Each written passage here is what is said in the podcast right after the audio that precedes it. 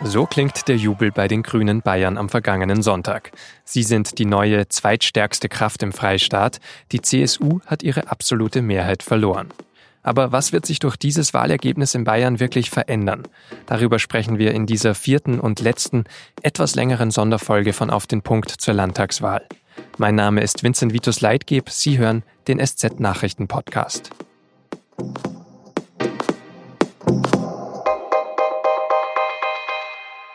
Auf der einen Seite jubeln die Grünen, auf der anderen schweigt die CSU. Zumindest am Anfang.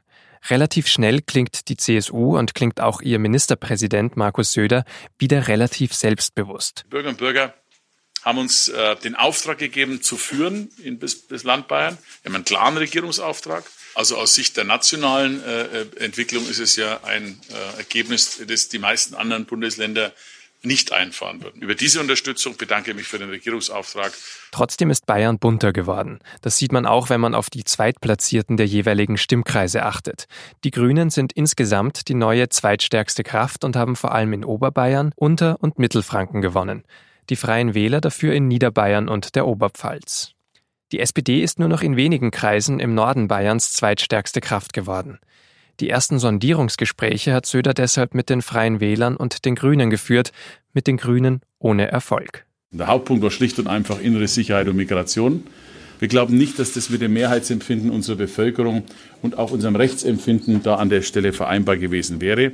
Dies ist keine Frage des Mutes gewesen, sondern für uns eine Frage der Vernunft. An den Freien Wählern hat Markus Söder dagegen gelobt, dass sie die Menschen am Land besser verstehen.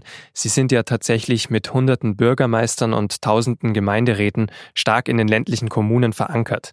Ihr Chef Hubert Aiwanger ist studierter Landwirt, seit 16 Jahren in der Partei und hat die kommunale Ebene immer schon gut als Machtbasis genutzt.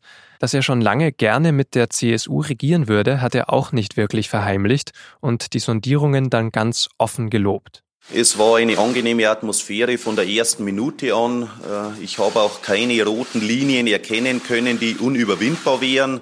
Natürlich haben wir bei einigen größeren Themen noch ja, Gesprächsbedarf in der Abgrenzung, aber ich sehe jetzt keine K.O.-Kriterien, die einer Zusammenarbeit im Wege stünden. Und am Donnerstagnachmittag hat Markus Söder dann nachgezogen. Der CSU-Vorstand habe lange diskutiert. Dann einstimmig entschieden, dass wir uns für eine Bayern-Koalition entscheiden wollen, für eine Koalition mit den Freien Wählern. Die Abwägung geht im Endeffekt, wo erfolgsversprechend mehr Gemeinsamen sind, wo mehr die Grundlinien sind für eine gemeinsame Politik und wo wir glauben, dass am Ende die Stabilität überwiegt. Jetzt muss es relativ schnell gehen, denn die bayerische Verfassung gibt einen engen Zeitplan vor. Bis 5. November muss der Landtag zum ersten Mal tagen. Eine Woche später soll dann die neue Regierung angelobt werden. Und ob mit dieser Regierung, vermutlich eben einer schwarz-orangen sogenannten Spezi-Koalition, alles einfach so weiterläuft wie bisher in Bayern, Darüber spreche ich jetzt mit Ingrid Fuchs. Sie hat die Bayernwahl in den letzten Monaten eigentlich 24 Stunden am Tag, sieben Tage die Woche für die SZ begleitet, oder? Kann man schon so sagen? Manchmal durfte ich raus und andere Dinge machen, aber es hat schon einen sehr großen Teil meines Lebens eingenommen. Du warst am vergangenen Sonntag dann auch im Landtag. Wo hast genau, du denn da den Wahlabend beobachtet? Wir hatten so eine kleine Kammer im vierten Stock äh, zum Schreiben und schnell zusammenfassen. Ich war um kurz vor 18 Uhr im Fraktionssaal der CSU um mitzuerleben, wie die Leute da so das Wahlergebnis aufnehmen. Und wie war es so, wenn du dich umgeschaut hast? Ehrlicherweise waren die Leute eher erleichtert als schockiert, weil man ja mit noch Schlimmerem gerechnet hat. Manche waren dann wirklich so im, im prophetisch düsteren, wenn es unter 30 Prozent geht, so schlimm kam es überhaupt nicht. Es hieß am Schluss ja, alles über 35 ist für Söder voll okay, überlebt er. Und die waren emotional darauf eingestellt. Söder ist um 18.20 Uhr sowas reingekommen. Also die hatten die Ergebnisse dann schon, konnten so ein bisschen durchatmen. Dann stand er mit seinem Kabinett auf der Bühne, wie so eine Schulklasse, standen die alle hinter ihm, haben auch nichts zu sagen. Er redet, die anderen hören zu, stärken in den Rücken. Es ist klar, die Verantwortung wird brav geteilt. Nicht er allein ist schuld. Das war so das Bild, das transportiert wurde. Und beim Runtergehen merkt man ja so, die Minister oder Ministerinnen reden so miteinander, haben sich zum Teil umarmt und sagen, kam ja doch nicht so schlimm, wie wir dachten. Lag viel von der Erleichterung vielleicht auch daran, dass man auch das Ergebnis der Freien Wähler schon kannte? Ja, klar. Also das war wirklich so, jeder hat sofort durchgerechnet, klar, reicht für uns. Söder hat am Abend noch angefangen, immer zu sagen, wir brauchen ein seriös, stabiles Bündnis. Und mit seriös, das hat er auch dann manchmal ausgeführt. Er hat ja immer so Wortgebilde, die er dann immer und immer verwendet, mantraartig, damit wirklich jeder kapiert, was er meint.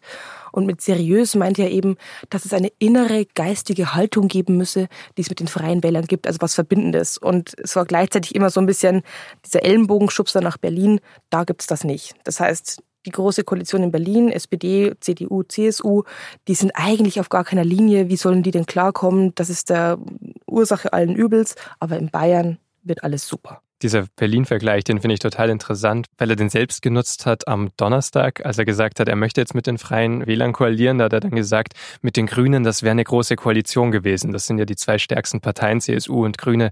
Und wir sehen ja in Berlin, was da rauskommt. Das ist so seine Verpackung von Demut.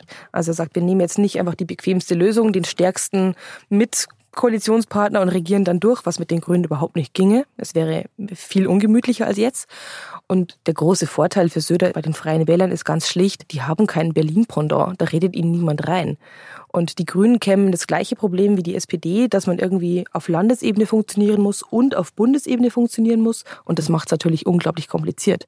Die Gespräche, Sondierungen sind jetzt vor allem natürlich unter Ausschluss der Öffentlichkeit erstmal abgehalten worden. Weiß man trotzdem, ob es da wirklich auch so harmonisch zuging oder ob es da trotzdem vielleicht mal geknackst hat irgendwo? Hubert Aiwanger, der Chef der Freien Wähler, ist ja ohne große Forderungen in diese Sondierungsgespräche gegangen.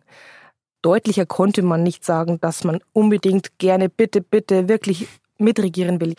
Letztendlich ist er mit zwei Forderungen reingegangen in die Sondierungsgespräche, dass er die dritte Startbahn auf keinen Fall möchte und kostenfreie Kitas. Und das ist für die CSU natürlich ein Geschenk. Die dritte Startbahnentscheidung können die einfach schieben, bis sie vielleicht irgendwann vergessen wird oder keine Koalition mit den Freien Wählern ist. Und die freie Kitaplätze zur Verfügung zu stellen, das kriegt man auch hin. Also ob es jetzt wirklich kostenfrei wird oder nicht, aber das ist so, das sind zwei Punkte, das ist nichts diametral unterschiedliches. Mhm. Wird man dann überhaupt den Einfluss der Freien Wähler in dieser Koalition irgendwo sehen oder ihre Handschrift? Ich glaube, das Deutlichste, was diese Bayernwahl gezeigt hat, ist, dass die Menschen in Bayern schon anders sind. Aber die Wahl, das Wahlergebnis selbst wird wahrscheinlich nicht allzu viel verändern.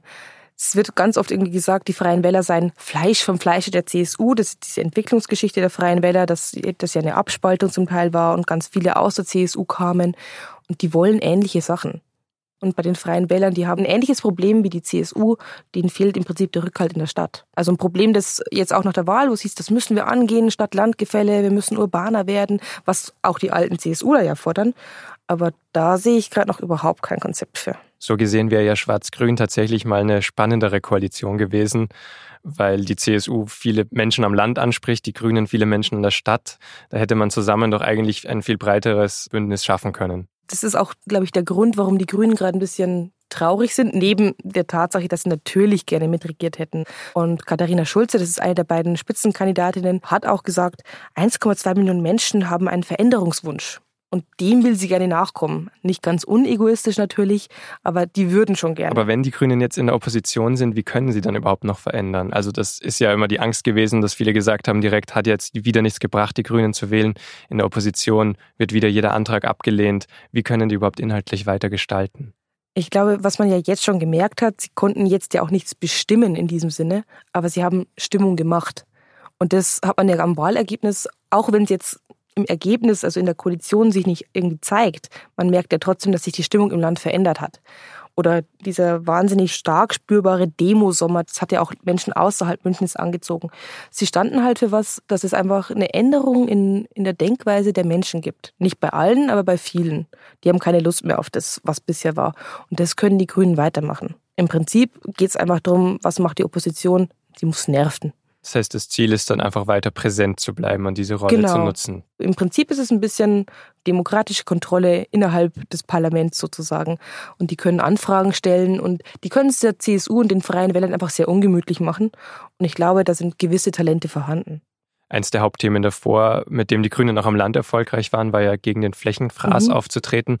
Das werden Sie wahrscheinlich auch weiter vorantreiben, oder? Also das war ja nicht nur ein Wahlkampfthema, sondern ein Überzeugungsthema, unterstelle ich jetzt mal dem Ludwig Hartmann, der hat es ja vor allem vorangetrieben.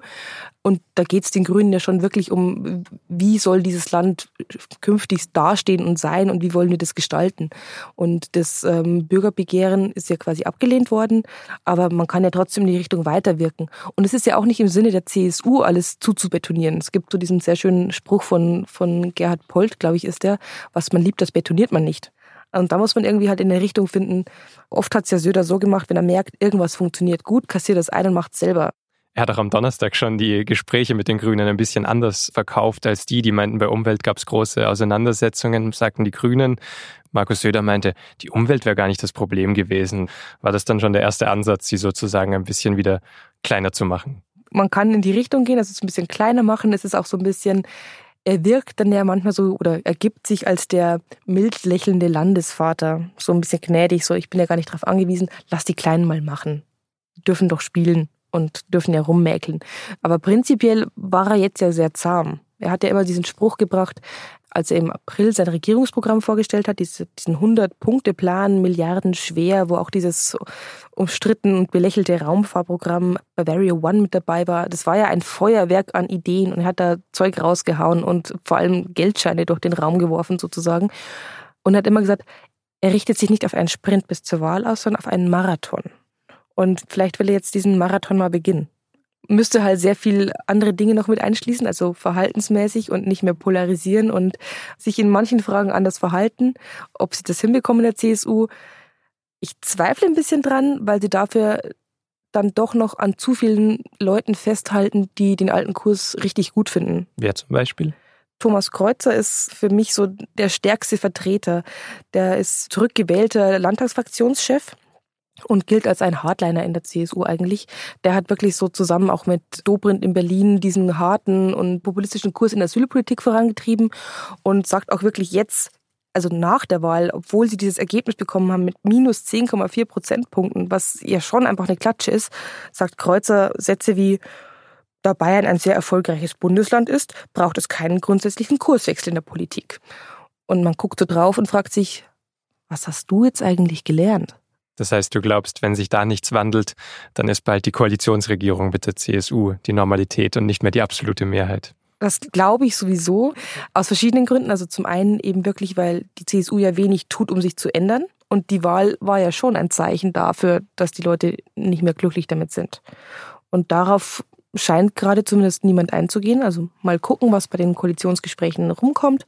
Aber die Zeichen stehen nicht drauf. Die Zeichen stehen gerade auf, wir machen weiter, wir nutzen unsere, immer noch unsere Stärke, die ja noch da ist, vergleichsweise. Und egal, was vielleicht sonst gemäkelt wurde. Es wollten ja sehr viele Bayern schwarz-grün tatsächlich. Und das ist, das ist ein starker Grund, weil sie allem Anschein nach überhaupt nicht darauf eingehen.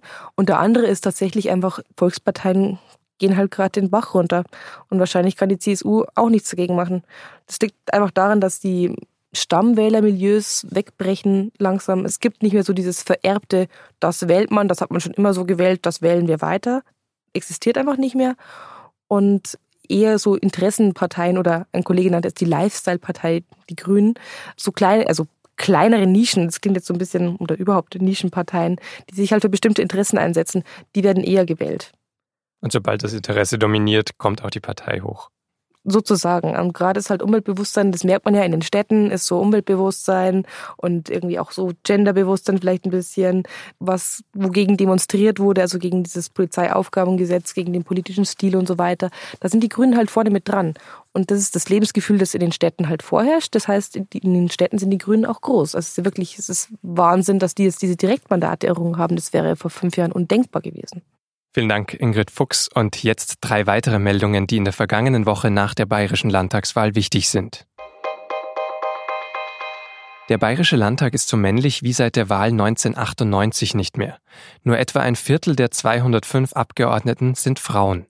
Alleine bei den Grünen und der SPD ist das Verhältnis von Männern und Frauen fast ausgeglichen. Bei CSU und Freien Wählern liegt der Anteil bei etwa 20 Prozent. Besonders wenige Frauen sind bei den neuen Fraktionen. Bei der FDP ist nur eine Frau unter elf Abgeordneten vertreten. Bei der AfD sind es zwei Frauen von 22 Abgeordneten. Neben dem Landtag wurden am vergangenen Sonntag auch die sieben Bezirkstage in Bayern gewählt. Dabei zeigen sich ähnliche Trends bei den Wahlergebnissen. CSU und SPD haben stark verloren, Freie Wähler und Grüne konnten viele Mandate dazugewinnen.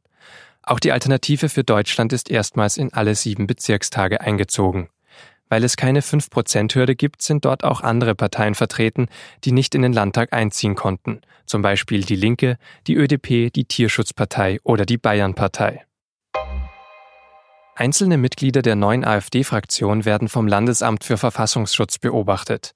Das bestätigte ein Sprecher der Behörde auf Anfrage der Süddeutschen Zeitung. Es gehe um Verbindungen in die rechtsextremistische, die verfassungsschutzrelevante islamfeindliche und die Reichsbürgerszene.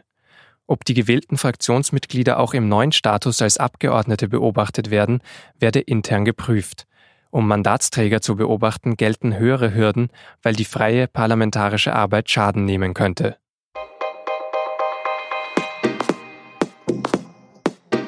Das war die vierte und letzte Sonderfolge von Auf den Punkt zur bayerischen Landtagswahl. Ich hoffe, wir konnten die wichtigsten Themen des Wahlkampfs und des Wahlabends für Sie einordnen. Die nächste reguläre Folge von Auf den Punkt gibt es am Montag um 17 Uhr. Bis dahin, vielen Dank fürs Zuhören.